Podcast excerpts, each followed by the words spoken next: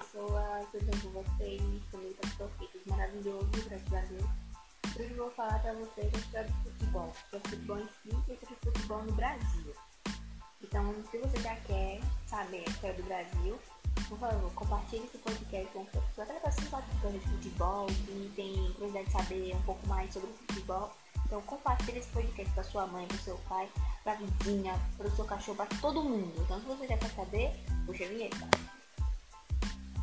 Beleza, então vamos começar aqui a história do futebol.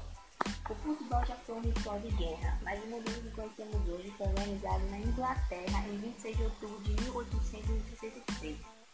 Essa é a data da, da fundação de Football Association em Londres.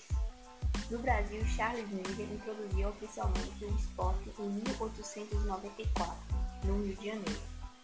A prática, contudo, é muito antiga, com registros na, na China, Japão, América Pré-Hispânica, Grécia, Roma e Itália. O futebol era um ritual. Na China, por volta de 2600 a.C., um ritual denominado de Tussu Tussu consistia no uso da, da cabeça dos chefes inimigos por parte das vencedoras, como bola a ser chutada pelos vencedores. Os guerreiros acreditavam que pelo pé assimilariam a inteligência, valentia, força, habilidade e liderança do inimigo.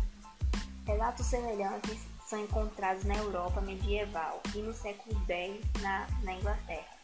No período compreendido entre 1200 e 1600 a.C., a América pré-hispânica iniciava a prática do terchitle jogado com uma bola de borracha dura e cuja finalidade era representar a batalha entre luz e escuridão. Ao fim da disputa, um dos jogadores era decapitado, ou seja, arrancava sua cabeça, seu corpo colado ao lado do campo e o sangue usado para purificar o espaço.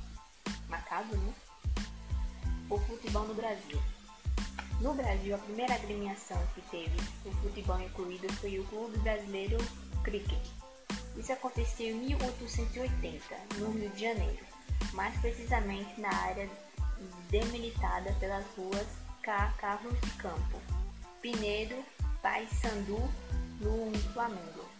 Da data de fundação até 1886, o clube atraía 3 mil pessoas.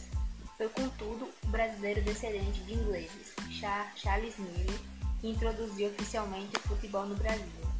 Na mesma época, o professor alemão Hannes Nobling Fundou em São Paulo o Esporte Clube Germânia, hoje em Pinheiros, e o carioca Oscar Costa fundou o Fluminense Futebol Clube.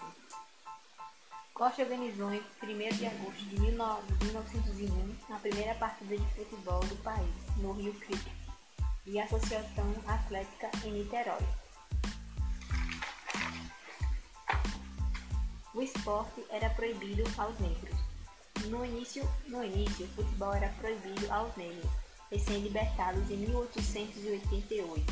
Somente em 1988, a Federação Brasileira de Esportes, FBS, autorizou os clubes e entidades regionais a aceitarem negros. Ainda assim, em 1921, houve proibição de maneira informal da, da participação de atletas negros na, na equipe do Brasil e disputaria o Campeonato Sul-Americano na Argentina. Além dos atletas, os integrantes da delegação também não podiam ser negros, ou seja, os técnicos, os presidentes do, clube, enfim, a, a liga todinha. Historiadores apontam que o governo e os clubes justificaram a medida para evitar manifestações racistas na época. A primeira equipe a permitir negros foi o clube de Clube de Regatas Vasco da Gama, que conquistou o Campeonato Carioca em 1923. O, o, sucesso do Vasco incentivou outros times a também aceitarem negros no quadro de jogadores. Vou falar um pouco sobre as curiosidades. O Fluminense Futebol Clube já teve o apelido de pó de arroz, surgiu em 1914 em uma partida contra o América. O tricolor nega que o produto era utilizado pelo jogador Carlos Alberto para esconder a cor da pele. Ou seja, naquele tempo, o futebol ele não era permitido por negros. Eu acho que todo mundo provavelmente já sabia. Só era permitido pessoas brancas participarem de futebol. Aí, esse jogador Casalberto, toda vez que ele terminava de fazer a barba, ele colocava pó de arroz pra esconder a cor da pele.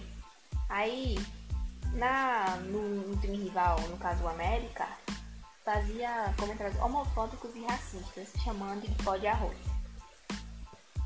Então é isso, gente. É só falando que bate pro futebol. Então, se você gostou desse podcast, compartilhe para todo mundo que gosta de futebol. Então é isso. Um beijo pra vocês. Até o próximo podcast. Tchau!